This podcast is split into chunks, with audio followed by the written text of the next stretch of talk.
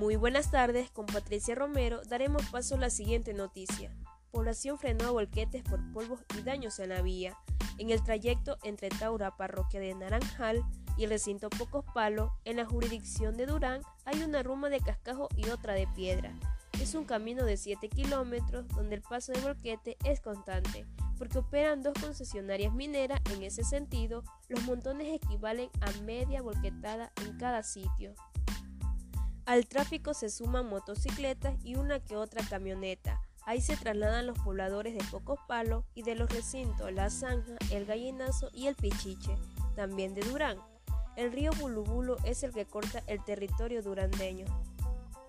El polvo y el mal estado de la carretera motivaron el cierre de la vía la mañana del lunes pasado.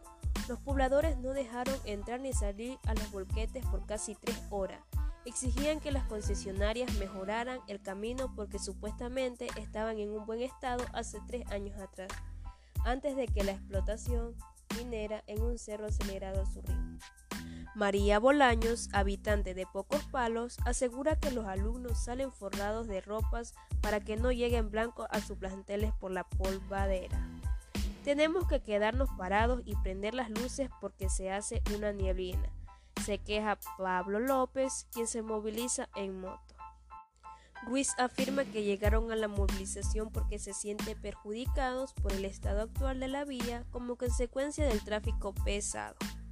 Fue una respuesta incluso al irrespeto de volqueteros que suelen, según ella y sus vecinos, conversar al encontrarse en medio trayecto e impedir el paso de habitantes que van en motos o vehículos livianos.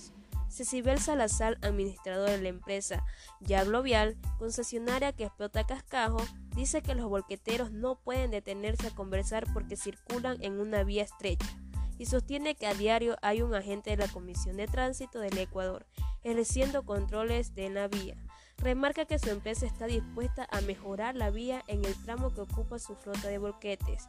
Asegura que las rumas surgen cuando un volquete se queda tubo abajo, pero afirma que se recogen los escombros.